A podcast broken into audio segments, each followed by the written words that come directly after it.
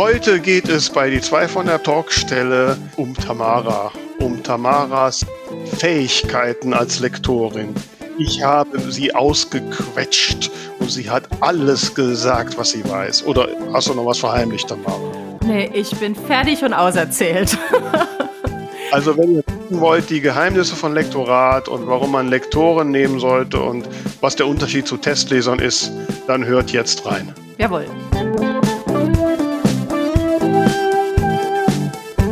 Die zwei von der Talkstelle. Der Buchbubble Podcast mit Tamara Leonhardt und Vera Nentwich.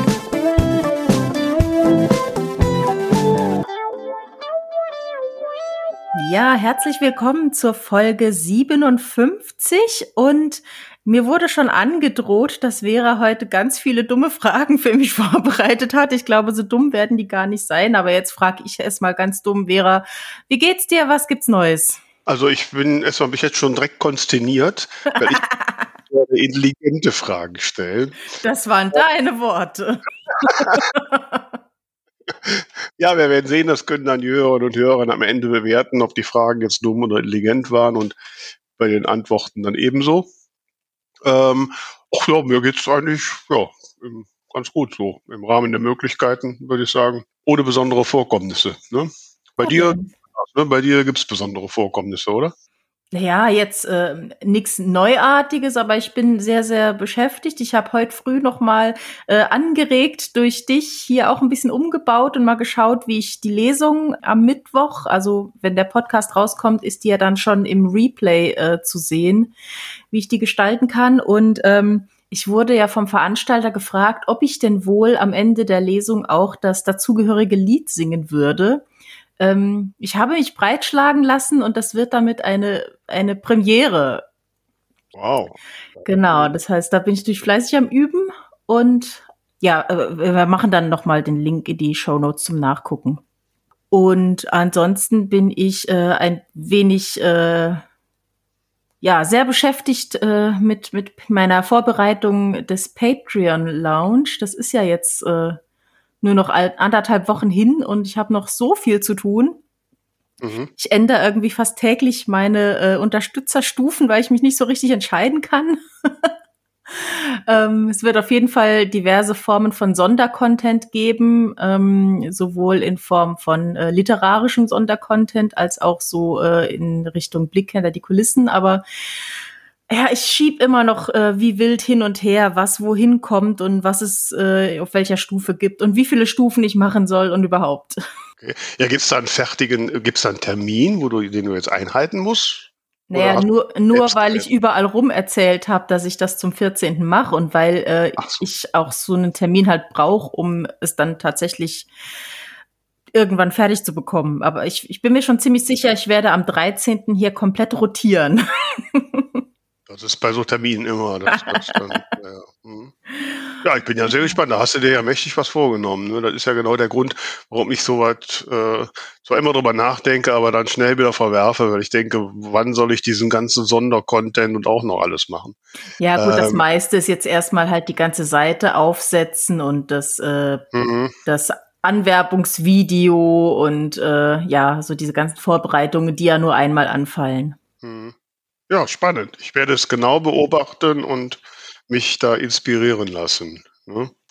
Ja, apropos inspirieren lassen, ähm, sind wir ja fast schon im Thema.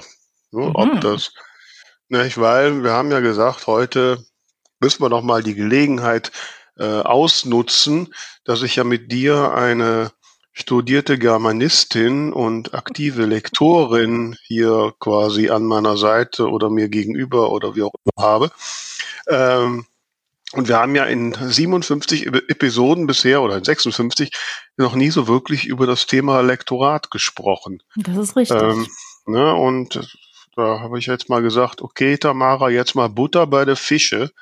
Ähm, jetzt erzähl uns mal, wie dazu geht. So, und was mich ja wirklich so brennend interessiert, obwohl ich jetzt ja schon einige Jahre mit einer Lektorin zusammenarbeite, wie wie kriegt man oder was macht diesen besonderen Lektorinnen, Lektoratsblick auf ein Buch aus? Was sind da die, die besonderen Dinge, auf die man achtet? Ja, das, das ist natürlich jetzt schon die erste Frage ähm, wirklich wahnsinnig schwer. Ähm, ich weiß gar nicht, ob man das so sagen kann. Also natürlich ist es einfach gut, dass man eine gewisse Distanz zu dem Buch hat. Ne? Also mir äh, tut das jetzt nicht so weh zu sagen, ach komm, streich bitte die drei Seiten raus, die sind Quatsch, weil es steckt ja nicht mein Schreiberherzblut drin. Mhm. Und ähm, dann hat man natürlich, also ich würde sagen, jeder Lektor, jede Lektorin hat so ihre Steckenpferde. Die einen achten mehr auf das eine, die anderen mehr auf das andere. Und natürlich, äh, das entwickelt sich so mit der Zeit, dass man einfach auf bestimmte Dinge besonders achtet. Mhm. Und ja, ich glaube, es ist wirklich so die, die Mischung aus äh, bestimmte Details und einfach dieser Distanz, die man hat. Hilft dir das weiter? Ähm, ja, also auf jeden Fall wirft das wirft auch äh, noch ein paar Fragen auf und wir müssen ja auch noch einen Podcast füllen. Also von daher ist das ja alles gut. gut. Äh, ne, ich, wir müssen vielleicht den Hörerinnen und Hörern da draußen noch sagen, dass du ja äh, mir die Ehre erwiesen hast und äh, den Anfang meines äh, geplanten sechsten Biene Hagen Krimis gelesen hast und mir den heute mit diversen Kommentaren geschickt hast. Äh, ich habe aber gedacht, ich gucke mir die Kommentare vor unserer Folge nicht an weil, ne, ne, sonst hätte ich jetzt vielleicht hier irgendwie wütend schimpfen müssen oder so. Nein, Quatsch, bin einfach noch nicht dazu gekommen und ähm, ich finde das immer so faszinierend, äh, auch wenn ich so von meiner Lektorin die Kommentare bekomme, ähm, ja, wie so dieser sachliche Blick äh, auf diese Geschichte ist, die für mich ja durchaus auch was Emotionales hat. Mhm. Ähm, Lernt man sowas in einem Germanistikstudium? Nee. Nee, ich glaube, das ist, äh, das muss man sich aneignen. Also in der Germanistik lernst du ja doch eher sprachliche Dinge und. Ja. Was ist denn dann andersrum? Also ich muss ähm, sagen, also als ich damals zum Schluss gekommen bin, dass ich unbedingt ein, ein Lektorat brauche und nach einem Lektor oder Lektorin gesucht habe, äh, gab es ein paar Kriterien. Und ein Kriterium für mich war, dass ich das Gefühl habe, die Person hat das gelernt. Also in meinem, meine Lektorin hat genau wie du auch Germanistik studiert ist. Und, und so. Das war für mich ein ganz wesentlicher Punkt, weil ich, wenn ich richtig informiert bin, der Begriff Lektor, Lektorin ja nicht geschützt ist. Ich, jeder kann sich ja so nennen. Ist doch richtig. Das ist richtig. Das ist richtig, ja. Und deswegen finde ich es auch super wichtig, ähm, dass man sich, wenn man jemand sucht, ein Probelektorat ähm, anbieten lässt, weil äh, da gibt's halt mehrere Aspekte. Also ja, einmal ist es natürlich gut, wenn man einfach rein die Fakten kennt, aber dann finde ich es genauso wichtig, dass es auch zusammenpasst. Also A müssen Autorin und Lektorin einfach vom, vom Wesen her zusammenpassen. Also wenn jetzt, äh, wenn ich jetzt super sensibel bin als Autorin und mein Lektor ist einfach sehr äh, zackig und gibt mir ganz knappe Kommentare, dann bin ich vielleicht verletzend, dann ist das ist das nicht das richtige Lektorat für mich, zum Beispiel. Und genauso muss aber auch die Lektorin zur Geschichte passen. Also ähm, wenn es irgendwie ein Thema ist, was man, wo man nicht dahinter steht, dann wird's da, da wird's trotzdem schwer, einen neutralen Blick zu haben und man wird immer mit einer Brille drauf schauen, die der Autor vielleicht nicht haben möchte. Ja, ja, da gebe ich dir recht. Das war auch das zweite Kriterium, ähm, dass ich einfach, ja, das auch dass die Chemie passen musste. Ich bin damals sogar extra, wenn meine Lektorin wohnt in Berlin, ich habe extra geguckt, dass ich dann mal nach Berlin komme und wir uns mal vorher persönlich treffen, mhm. weil ich wollte einfach das richtige Gefühl haben, ob das passt. Ne, wobei ich mir das so schwierig vorstelle. Du sagst jetzt so Probelektorat. Mhm. Ja, wie soll ich als vollkommen betriebsblinde Autorin entscheiden können, dass das Probelektorat jetzt gut oder schlecht ist. Ja, ich meine, klar, du kannst dir natürlich von, von verschiedenen Leuten ähm, ein paar Probeseiten lektorieren lassen. Ja, aber ähm, ist da nicht die Tendenz, dass ich das Probelektorat als gut empfinde, was am wenigsten an mir rummäkelt? ja, gut, es ist natürlich die Frage, wie neutral kannst du deinem Text gegenüber sein? Ne? Also ich merke das schon auch. Ähm, ich habe Probelektorate gemacht, wo ich das Gefühl hatte, wenn ich jetzt hier kritisiere, dann wird das sehr persönlich genommen und das möchte dann die Autorin nicht hören. Mhm. Und ich habe äh, mit Leuten zusammengearbeitet oder arbeite noch mit Leuten zusammen, die, äh, die sind super froh um jede Kritik und, und äh, kommunizieren mir immer wieder, ich, ich will mich verbessern, ich will dazulernen, ich will, dass, dass ein super tolles Ergebnis dabei rauskommt.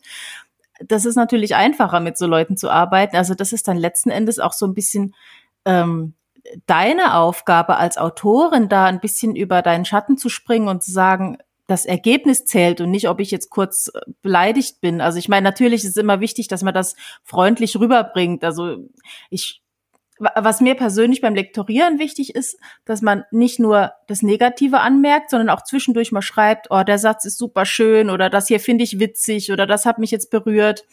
Und wenn man kritisiert, dass man das vielleicht auch mal mit einem Augenzwinkern macht oder mal einen, einen Witz dazu schreibt oder so, einfach, dass das so ein bisschen positiver rüberkommt.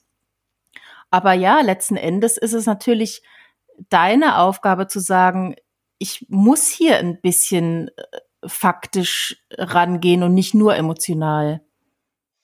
Ja, also ich, ich bin definitiv auch so bei den Autoren, Autorinnen, die du zitiert hast, dass ich ähm, sehr gerne auch lernen möchte und äh, das auch sicherlich sehr viel jetzt über die letzten Jahre von meiner Lektorin getan habe.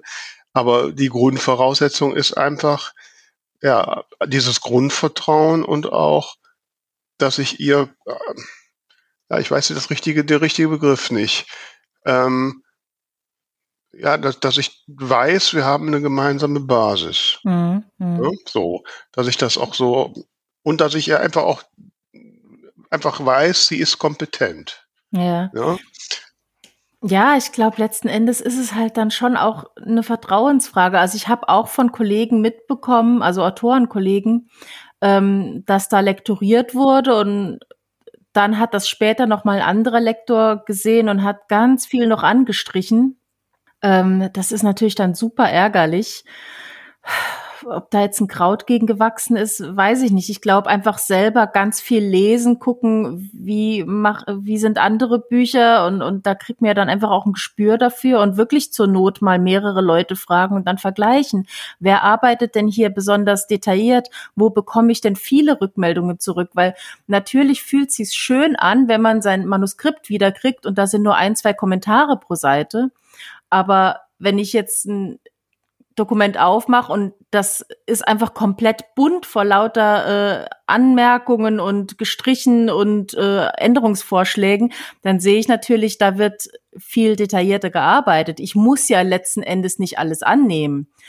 Und dann ist natürlich noch mal die Sache, wenn ich mir das dann durchlese, ähm, Klingt das für mich plausibel oder sieht das eher aus nach Hauptsache irgendwas geändert oder, oder jemand möchte da in meinen Schreibstil eingreifen? Also ich glaube, man muss da auch ein bisschen mit seinem eigenen Gefühl das einfach beurteilen.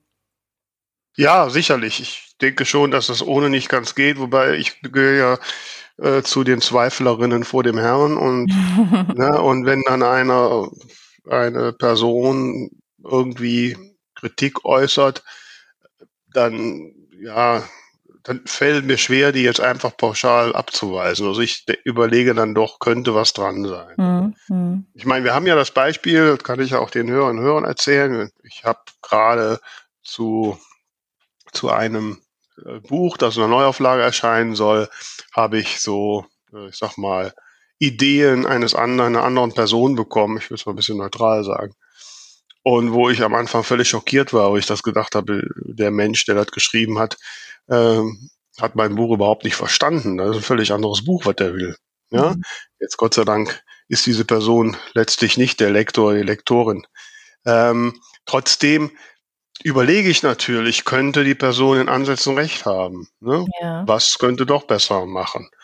Ähm, und ähm, das tue ich auch bei jedem äh, Hinweis meiner Lektorin, wobei ich nach meiner Erfahrung ich glaube, in den ganzen sieben Jahren vielleicht mal ein, zwei Sachen der Lektorin nicht übernommen habe, aber auch dann auch nach langer Diskussion mit ihr, ähm, wo, wo sie dann nachher auch durchaus Verständnis hatte, dass ich es nicht übernehme. Ähm, alles andere übernehme ich fast mhm. immer. Ne? Weil, weil ich selbst weiß, ähm, ich habe so einen betriebsblinden Blick darauf. Ich kann ich traue meinem eigenen Urteil dann ehrlich gesagt nicht mehr. Ja, ich meine, im schlimmsten Fall, wenn man sich wirklich unsicher ist oder wenn man hin und her gerissen ist zwischen, ich möchte es aber eigentlich so lassen, aber die, die Argumentation ist für mich auch plausibel, dann kann man ja auch immer noch jemand anderes fragen. Also ich habe zum Beispiel mitbekommen, ähm, eine Autorin, mit der ich gerade zusammenarbeite, der hatte ich einen, einen Satz angestrichen und habe gesagt, das ist totales Klischee. Das findest du so in ganz vielen Büchern wieder. Sie hat den Satz aber geliebt. Also hat sie eine Umfrage auf, äh, auf Social Media gemacht mit der Frage, soll ich den Satz retten, ja oder nein? Und hat dann gehorcht, wie die Leute reagieren. Ich meine, letzten Endes, die müssen es dann lesen. Ist auch eine Möglichkeit. Ja, aber uh, hm, da ist jetzt, ich meine, so da, das ist ja jetzt genau so ein Grenzbereich. Ja, da, da stelle ich die die fachlich kompetente Meinung einer Fachfrau, eines Fachmanns äh, zur Abstimmung bei wohlwollenden, emotionalen Menschen, die aber im Regelfall vom Fachlichen nicht so viel Ahnung haben. Ja, ist richtig. Ich meine, es ist kein, es war jetzt kein Drama und wenn ihr Herzblut an diesem Satz hängt, dann soll sie ihn behalten. Also davon wird das Buch jetzt nicht schlecht. Ähm, wenn ich jetzt überzeugt wäre, das ist jetzt wirklich ganz, ganz schlimm, dann hätte ich auch gesagt, du überlegst dir bitte nochmal. Aber wenn es ein einzelner Satz ist, der sie glücklich macht, also letzten Endes ist es halt immer noch das Buch der Autorin und ähm, man ist ja manchmal selber so. Also dann weiß man ja, okay, das ist vielleicht Klischee oder das kommt vielleicht komisch rüber, aber es ist einfach mein Herzenssatz. Ja, da, davon geht jetzt die Welt auch nicht unter. Nein, natürlich nicht. Äh, aber wir hatten, ich habe tatsächlich, es gab so in meiner äh, Geschichte mit meiner Lektorin, gab es ein so ein Thema bei einem unserer ersten Projekte, oder war es sogar unser erstes. Ähm, und zwar über den ersten Satz. Mhm. Na, ich hatte einen ersten Satz in dem Buch, den ich total genial fand und immer noch finde. Dieser Satz lautet, Rosen machen ihr Angst. Mhm. So. Nach dem Lektorat kam das zurück äh, von meiner äh, Lektorin, die sagte, ja, so da wo der Anfang und mit dem ersten Satz, das passt nicht so ganz. Sie würde das ein bisschen nach, nach hinten schieben und einen Teil davor setzen und so. Und das, ich fand Rosen machen mir Angst, es macht mir, machen mir Angst einen total genialen ersten Satz. Ja? ähm, da haben wir lange diskutiert, und ich habe auch da mich nachher überzeugen lassen, habe da, ich meine, ich bezahle der, der Frau ja eine Menge Geld dafür, dass sie mich fachlich berät. Mhm. Ähm, also werde ich das auch annehmen. Ne? Jetzt ist der erste Satz in dem Buch, warum gibt es hier so viele Versicherungen? Ist auch nicht schlecht. ja, ne? ja. so. Äh, da haben wir, hat sie auch im Übrigen äh, dann einen, einen Gastartikel auf meinem Blog dazu geschrieben. Und da kamen dann witzigerweise jede Menge Kommentare von Leserinnen, die sagen, oh, aber Rosen machen mir Angst, ist doch auch ganz toll, warum hast du der wegdiskutieren lassen und so. ja, das ist schwierig. Es ist ja auch, wie du gerade ja auch gesagt hast, es ist ja keine wirklich reine Wissenschaft. Es ist ja viel Gefühl, oder? Ja, deswegen, also es, es muss halt auch wirklich zusammenpassen, ne? Also äh, ma, niemand ist neutral und niemand ist unfehlbar. Und ähm, ich hatte jetzt gerade ein Gespräch mit einer Autorin, wo es darum ging, ob wir ein Lektorat zusammen machen. Und wir haben festgestellt, dass einfach ihre Geschichte nicht zu mir passt, weil ich ihr das wahrscheinlich komplett zerpflückt hätte, ähm, weil ich einfach da nicht hinterstehen kann und dann macht das keinen Sinn. Und ähm, ja, so muss halt das einfach passen. Dann würde ich jetzt oder schlage ich jetzt vor, wir machen den Werbebreak und gucken mal, ob unser aktueller Buchtipp zu euch passt. Ding, ding, ding, Hier sind wir wieder mit unserem Buchtipp. Ihr wisst ja, liebe Autorinnen und Autoren, ihr könnt euer Buch einreichen, äh, bei uns einfach ein E-Mail schicken an alle 2 von der Talkstelle.de und wir schauen uns das an. Und wenn wir es aufnehmen, wird es gegen ein kleines Entgelt dann hier bei uns vorgestellt. Und heute haben wir ein Buch von einer Autorin, die schon mal bei uns zu Gast war, wenn ich das richtig äh, in Erinnerung habe, nicht, Tamara? Richtig, vor nicht allzu langer Zeit in Folge 54. Und zwar ist das Jennifer Hilgert. Und das Buch, das wir vorstellen, das hat Jennifer Hilgert zusammen mit ihrer Kollegin Marina Berin geschrieben. Und es heißt Führe mich zu deinen Lippen, Kaffeegedichte. Darüber hat sie auch ein bisschen erzählt in der Folge. Ähm, Jennifer macht, wie gesagt, Lyrik und ja, also das Buch, das sieht schon so ein bisschen aus wie so ein edles Porzellan, finde ich. Ähm, ich lese dir mal vor, um was es geht. Führe mich zu deinen Lippen, bittet die Kaffeetasse. Führe mich zu deinem Herzen, flüstert das Gedicht. Wie lässt sich die Liebe zum Kaffee messen? In Litern? In Tassen?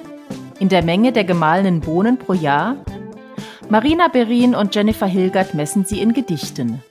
Sie zaubern Kaffeeküsse und Genüsse aufs Papier, mitten aus dem Leben, nicht nur fürs Herz.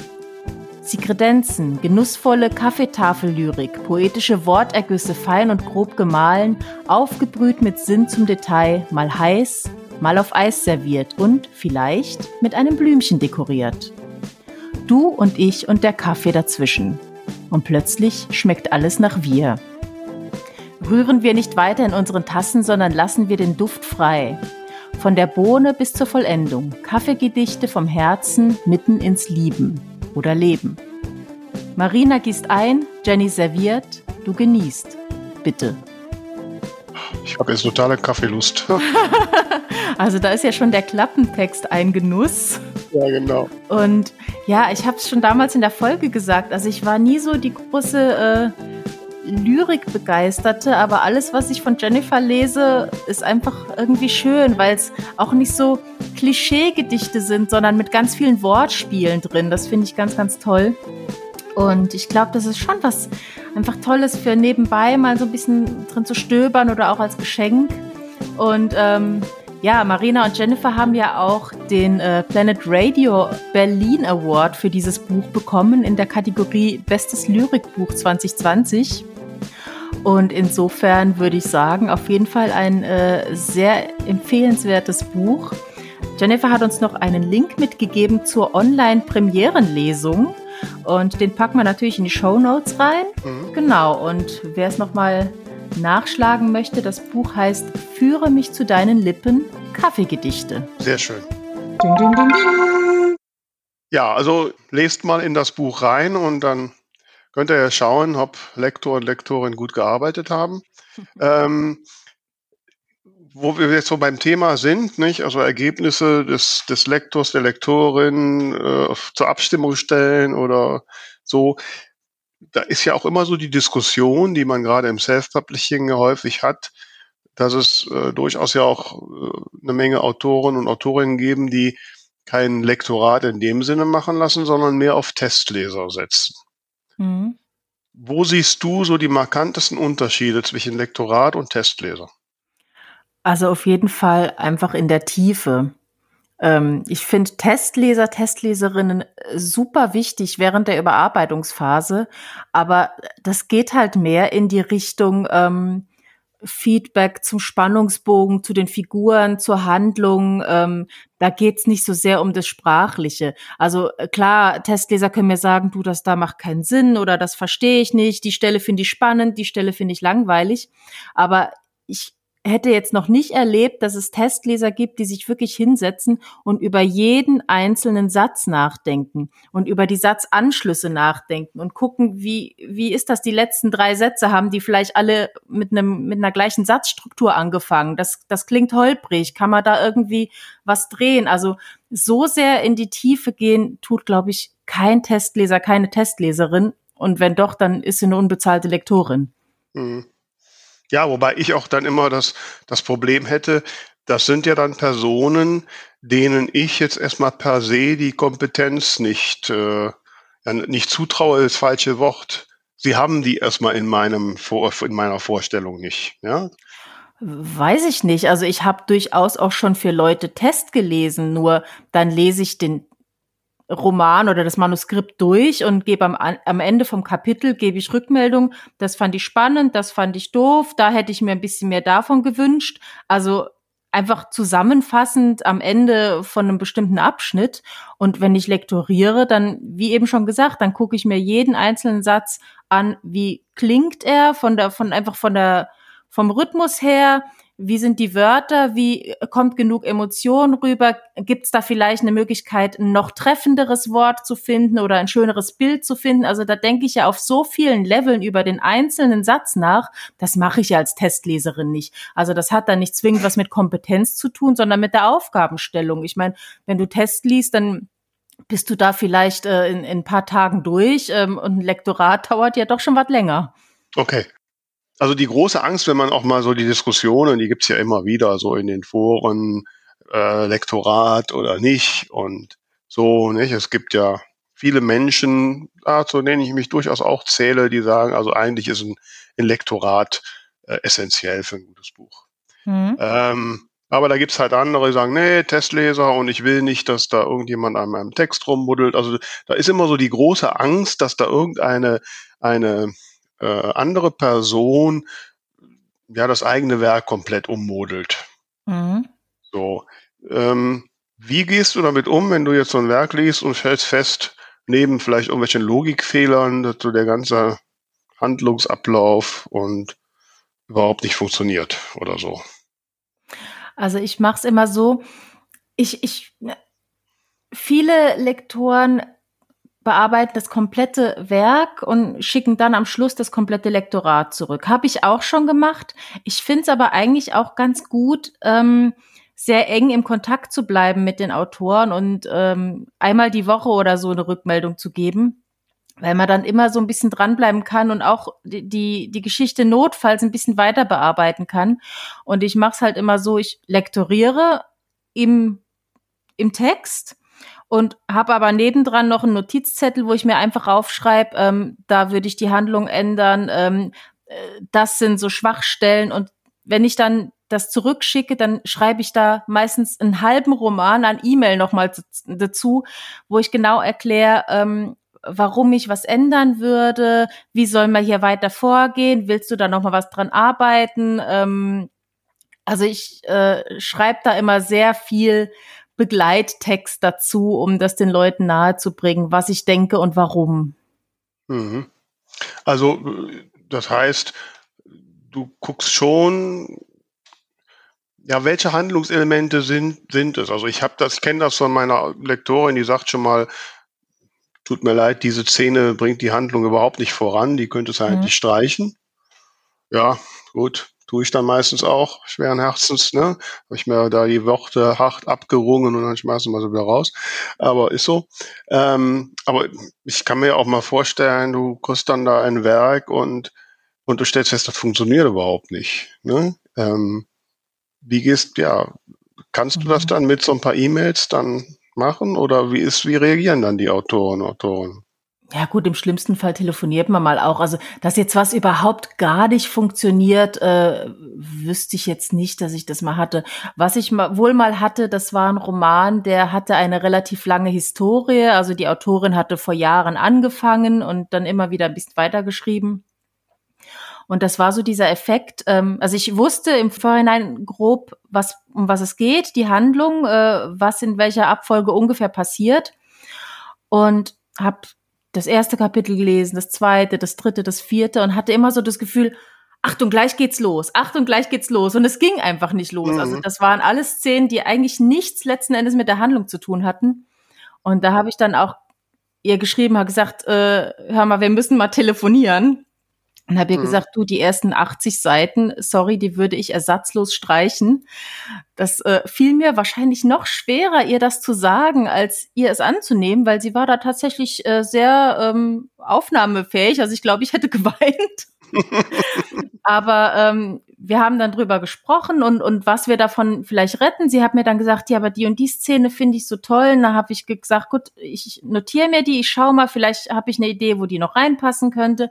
Da haben wir wirklich lange drüber telefoniert und letzten Endes sind wir, glaube ich, beide der Meinung, dass es, äh, dass wir den richtigen Weg gegangen sind, so, weil ansonsten wären wahrscheinlich viele in den ersten Kapiteln abgesprungen. Mhm. Ja, ja, gut, letztlich erwartet man das auch von ähm, Lektorat, dass es solche Sachen macht, aber es ist natürlich, es tut weh. Ne? Mhm. Also, mhm. und insofern kann ich natürlich ein bisschen, wenn ich so in Diskussionen höre, so diese, diese Ängste zwar verstehen, dass die kommen, decken sich allerdings überhaupt nicht mit meiner Lektoratserfahrung. Also ne, ich habe das bisher immer als sehr, sehr ähm, hilfreich und ja sogar als erleichternd also empfunden. Also für mich ist das wirklich immer so ein so ein Punkt, wenn ich mir das Werk so über Monate abgerungen habe. Mhm. Und wie du ja weißt, habe ich ja meistens so nach drei Kapiteln auch schon mal so ein paar äh, Freunde mal drüber lesen lassen, dass ich dann so das Gefühl habe, okay, der Ansatz passt soweit. Ne? Und wenn ich das ins Lektorat gebe, das ist so, ja, ich weiß nicht, das ist schon so was Besonderes. Wenn das dann zurückkommt, da kann ruhig jede Menge Kommentare drin sein, ne? aber dann fängt erst das Werk an, ein Werk zu werden. Vorher mhm. ist es mein Geschriebenes. Ja, ja. Ich glaube, es ist natürlich auch ganz hilfreich, wenn die Lektorin selber auch Autorin ist, einfach weil dann, ja, dann kennt man, also es ist ja bei vielen so, dann kennt man einfach so auch dieses Gefühl, wie das ist, wenn jemand sagt, äh, weg damit und kann das vielleicht ein bisschen sensibler kommunizieren. Aber ich sehe es auch oft so, ich weiß nicht, hat, glaube ich, jeder so, so ein Zimmer oder, oder eine Ecke im, im Keller oder so, wo Sachen stehen, die müsste man eigentlich schon lang mal ausmisten. Und wenn dann jemand Unbeteiligtes dazukommt und sich dazusetzt und sagt, so, das kann doch weg und das kann doch weg, dann fällt's letzten Endes auch leichter, als wenn man alleine da sitzt und über jeden Gegenstand brütet und überlegt, ja, aber der erinnert mich an irgendwas. Also ich sehe es so ein bisschen ähnlich in die Richtung. Ja. Ja, ja, das stimmt. Wobei ich jetzt, muss ich ganz ehrlich sagen, ich finde das sehr angenehm, dass meine Lektorin, obwohl sie, seit ich sie kenne, immer wieder sagt, dass sie natürlich wie alle Lektorinnen das Ziel hat, irgendwann auch mal ein Buch zu schreiben, es aber bisher nie getan hat. Mhm. Ich finde das irgendwie angenehm, weil ich ja? sie dann wirklich, ja, ich kann sie dann so in meiner Vorstellung, kann ich sie als ja, als die Lektorin, als die Fachfrau Lektorat abbuchen. Ja, das, okay, okay. Ne, so, und dann, ja, also irgendwie, es mag blöd sein, das meine schrägen Gedankengänge, aber ähm, es fühlt sich für mich irgendwie gut an. So. Ja, siehst du, so ist halt alles Typsache. Was ich noch zu dieser anderen Geschichte mit den Ängsten sagen wollte, ich meine, das ist halt auch ganz wichtig, dass man sich das bewusst macht. Das schreibe ich auch jedes Mal dazu. Denk dran, es ist dein Buch selbst wenn ich es letzten Endes für nicht die richtige Entscheidung halte, wenn du sagst, das hier will ich behalten, dann ist es am Ende deine Entscheidung, weil dein Name steht auf dem Cover. Ja, und ja, das finde ich schon wichtig, dass man sich das bewusst macht. Dann ist die Angst auch nicht so groß. Ich meine, letzten Endes, wie du schon sagst, hört man schon meistens drauf oder oder wenn dann äh, der Lektor nochmal sagt, ja, aber überleg nochmal so und so, letzten Endes lässt man sich ja da schon beraten, wenn man jetzt nicht völlig stur ist. Aber einfach nur das Wissen, ich habe letzt, ich, ich habe am Schluss noch die Entscheidung, ich treffe die letzte Entscheidung. Das finde ich schon sehr, sehr beruhigend. Ja, ich finde das aber auch eine Last. Also gerade jetzt ne, vor dem Hintergrund, wir haben ja darüber gesprochen, da über dieses Konzept für eine Überarbeitung meines Buches, wo dann auch drunter steht, aber letztlich ist es natürlich dein Buch. Weißt du, kriegst da zwei Seiten sagen gesagt, was alles Mist ist. Und dann letztlich ist dein Buch. Du kannst den Mist ja auch akzeptieren. Ja auch, ne? Also das finde ich schon. Uh. Also naja, das kann man auch sensibler. Ja, ja, also ich bin ja dann, wie gesagt, ich würde mich dann immer fragen, okay, was wäre, hättest du vielleicht 100 Verkäufe mehr, wenn du das nicht akzeptiert hättest, ne? Mhm. Oder so.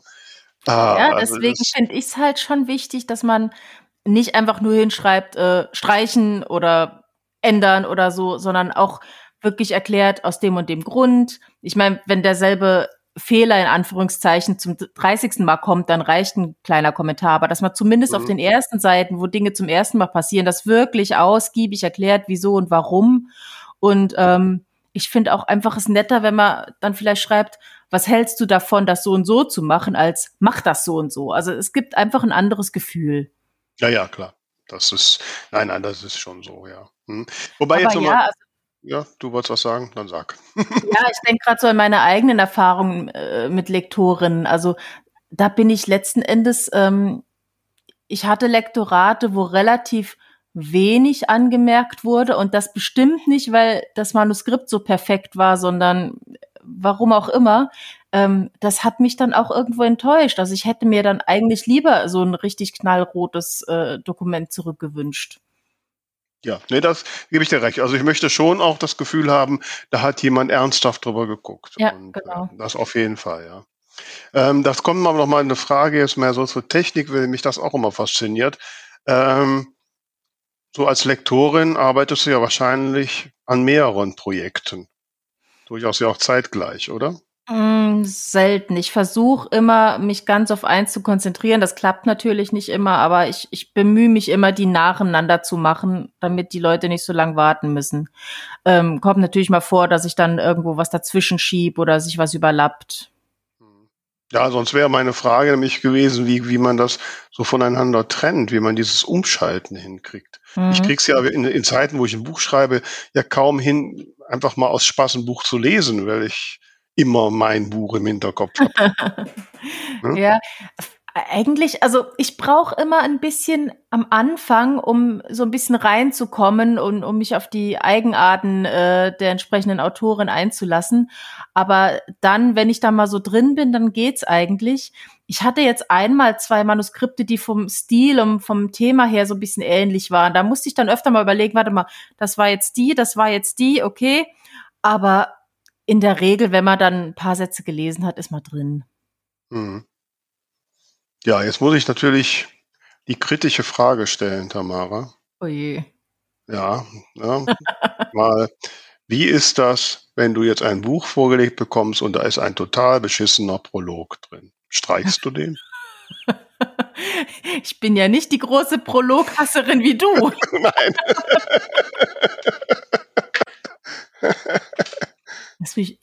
Also ich hatte natürlich schon Romane mit Prolog. Ich fand die jetzt aber alle nicht beschissen. Also wie gesagt, der einen Autorin habe ich äh, die ersten ganz, die ersten paar Kapitel komplett weggestrichen. Mhm. Aber ähm, ich, ich kann dich jetzt nicht in deiner äh, in deinem Prolog Hass äh, grundsätzlich unterstützen.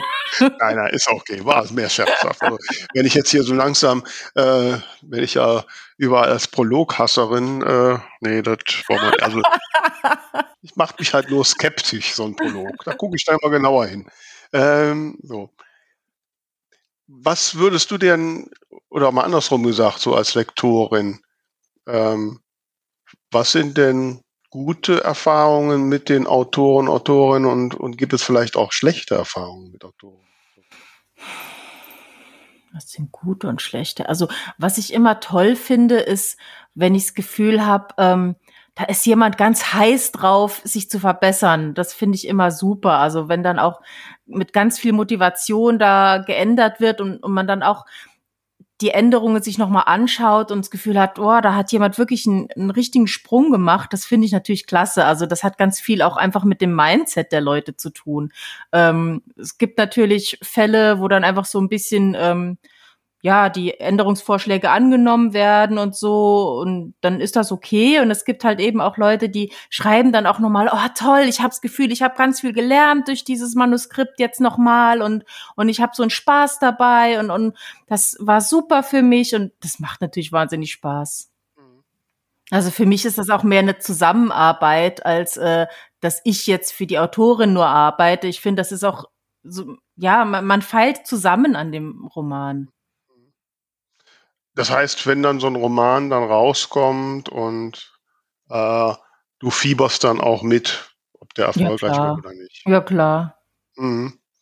Und findest, findest du es gut, über längere Zeit mit einer Autorin, Autorin zusammenzuarbeiten? Oder lieber nicht? Ähm, ja, also ich finde es auf jeden Fall freue ich mich natürlich total über die, die sagen, oh, mein nächstes kommt jetzt wieder, ich würde gern wieder. Ähm, das ist natürlich klasse und dann ist es natürlich auch ein bisschen leichter, weil man sich schon so ein bisschen aufeinander eingegroovt hat. Ähm, ich habe schon auch festgestellt, also ich habe jetzt einige ähm, Autorinnen gehabt, die vorher schon Bücher von anderen Leuten haben lektorieren lassen, wo das dann aus Zeitgründen oder warum auch immer auseinandergegangen ist die dann auch zu mir sagen, ach guck mal, interessant, du achtest auf ganz andere Dinge. Das ist, was ich am Anfang gesagt habe. Ne? Das ist natürlich auch ganz spannend, wenn man zwischendurch mal sagt, jetzt lasse ich mal jemand mit einem anderen Blick drauf schauen. ähm, da kann ich nochmal andere Aspekte irgendwie äh, lernen. Es hat natürlich auch seine Vorteile, aber klar, ich freue mich natürlich grundsätzlich über alle, die sagen, es hat mir Spaß gemacht und ich war zufrieden und ich will wiederkommen. Ist ja logisch. Mhm, Sag mal, kann, kann ein Lektor, eine Lektorin, kann die alle Genres machen oder muss man sich schon auf einzelne Genres spezialisieren? Ich weiß nicht, ob ich jetzt alle Genres machen könnte. Also, wie gesagt, ich habe mich jetzt gerade in Einvernehmen mit der Autorin in einem Fall äh, haben wir uns gemeinsam entschieden, das nicht zu machen, weil das Genre für mich nicht gepasst hätte. Mhm. Ähm, aber ich habe schon auch Sachen gemacht, äh, wo ich vorher nicht unbedingt dran gedacht hätte. Die wurden an mich herangetragen und ich sage ja dann ganz grundsätzlich, ähm, lass mich ein paar Seiten Probe lektorieren, da weißt du, wie ich arbeite, ich weiß, wie dein Text ist, dann können wir das viel besser beurteilen, ob das Sinn macht mit uns. Mhm. Und ähm, da waren jetzt auch Sachen dabei, die hatte ich noch nie vorher gemacht und das hat dann aber trotzdem geklappt. Ähm, aber wie gesagt, also ich glaube, wenn es jetzt was ganz Spezielles ist, wo man wirklich viel Leseerfahrung auch braucht, einfach wie dieses Genre funktioniert, dann macht es schon Sinn, dass man zu jemandem geht, der sich dann auskennt. Aber wenn es jetzt nur so ein bisschen variiert, letzten Endes geht es ja immer ums Geschichten erzählen. Es geht immer drum, dass es spannend bleibt und dass die Leser irgendwo emotional gefesselt sind. Hm. Naja, gut, dann kommen wir jetzt zum zum Ende nochmal auch auf das Geschäft. Ich meine, Lektorat kostet Geld. Ähm, ich habe so gelernt, dass so der normale Preis so circa bei vier Euro pro Normseite liegt. Ist das so eine Größenordnung, die man so anrechnen kann? Das ist unterschiedlich. Also ähm, ja, wenn man mehr, so mehr geht immer, ne? Ja, ja. Ja, wenn man so recherchiert, also das ist schon eher so der mittlere, untere Preis. Mhm. Ähm, ich finde es, also ich habe auch keine Festpreise aus mehreren Gründen. A, kommt es darauf an, wie schnell braucht jemand was? Muss ich da äh, möglicherweise Wochenendschichten ein, einbauen? Ähm, und B, gehe ich eher danach, wie viel Aufwand kostet mich das? Also wenn ein Manuskript schon super toll vorbereitet ist und ich mir da nicht wahnsinnig den Kopf zerbrechen muss, weil irgendwas nicht funktioniert, dann kann ich natürlich mehr in kürzerer Zeit machen. Dann sehe ich nicht ein, da einen höheren Preis zu verlangen.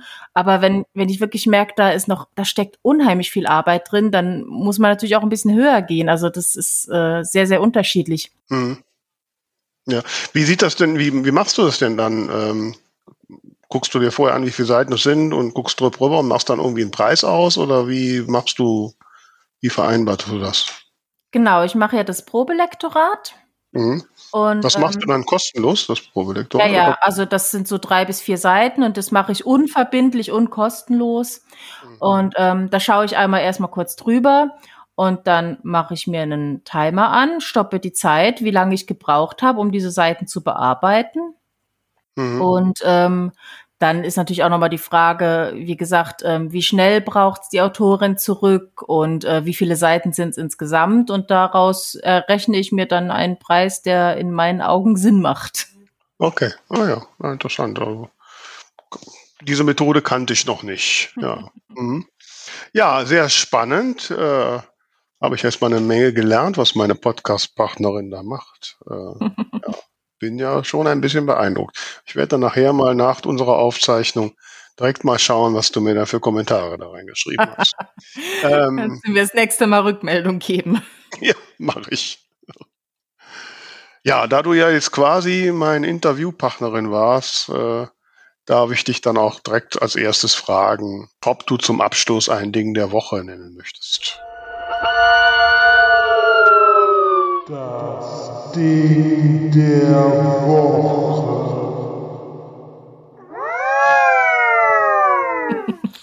ja, ich möchte ein Ding der Woche nennen. Ähm, ja, ich habe überlegt, was hat mich so am meisten beschäftigt diese Woche? Oder ja, und beschäftigt ist vielleicht nicht das richtige Wort, aber ich habe ähm, eine neue Sängerin entdeckt und die habe ich äh, einige Stunden gehört die letzten Tage. Und zwar habe ich die eigentlich über YouTube über so Tutorials gefunden und habe dann geschaut, äh, ist die eigentlich auch auf Spotify? Und ja, ist sie. Und zwar heißt die Amy Nolte. ähm, Amy nicht geschrieben wie die meisten Amys und mein Hund, äh, A-M-Y, sondern A-I-M-Doppel-E. Und ähm, sie macht so, also sie ist Pianistin und Sängerin und macht so, ich sag mal, äh, poppigen Jazz. Ich würde es mal so ein bisschen in Richtung Amy Winehouse, ähm, noch eine Amy, schieben, also so ein bisschen in die Richtung und, und äh, ja, das aktuelle Album, das heißt Leiten ab und es hat so, also die, die fröhlicheren Lieder, die sind wirklich so richtig gute Laune Lieder und die ruhigeren, ah, die sind wie so eine warme Decke irgendwie. Also man, man sieht sie direkt, wie sie in so einer Bar am Klavier sitzt und, und einen so schön mit, mit so einer ganz schönen, warmen, tiefen Stimme einlullt. Also richtig toll. Ja, klingt, klingt gut sowas, ne? Für diese geruhsame Lockdown-Zeit, ne? wenn man sich auf die Couch kuschelt. Ja. Genau. Sehr schön, sehr schön. Ja. Und bei dir? Ja, ich habe ein, ein besonderes Ding, äh, gerade heute, spruchreif. Ich habe den Vertrag hier liegen und gerade unterzeichnet. Äh, jetzt ist es spruchreif. Ab Juni diesen Jahres wird es meinen Roman Pseudonyme küsst man nicht in sämtlichen Aldi-Geschäften deutschlandweit zu erwerben geben. Sehr, sehr cool. Das ist cool, ne? Mhm. Ja. Ich bin noch sehr gespannt und äh, ja. Ich hoffe, hoffe mir natürlich da einen gewissen Werbeeffekt, weil das, was man direkt für den Vertrag kriegt, ist nicht so unbedingt der Rede wert, aber ne, also ich habe gedacht, ja, kann man mal mitnehmen, ne? Mhm. Und äh, ja, jetzt bin ich sehr gespannt und bin auch jetzt ein bisschen aufgeregt. Finde ich schon ziemlich Ja. cool. Mhm. Das ist dann so für einen begrenzten Zeitraum. Genau, so ich habe jetzt erstmal, haben die die Lizenz für drei Monate Mhm. ähm, und äh, die können, haben eine Option zu verlängern. Also wenn das der totale Renner wird und all die Läden gestürmt werden wegen meines Buches, dann können die das verlängern. Ja. Ähm, ja, ich bin dann mal gespannt, ne? ja, cool. Da freue ich mich. Da werde ich auf jeden Fall mal schauen gehen. Dann, Ja. das hat dann auch ein eigenes Cover oder ist das dann genau dasselbe wie? Nee, das machen die Ja. alles. Ne? Also ist ja, Ja, ne? ne? wir hatten ja die Karin Struckmann letztes Jahr schon, die das, die hat das in dem Fall jetzt auch eingefädelt, äh, Mhm. die hat darüber erzählt, so über diese Zweit äh, Lizenzen da. Nebenmarkt. Genau.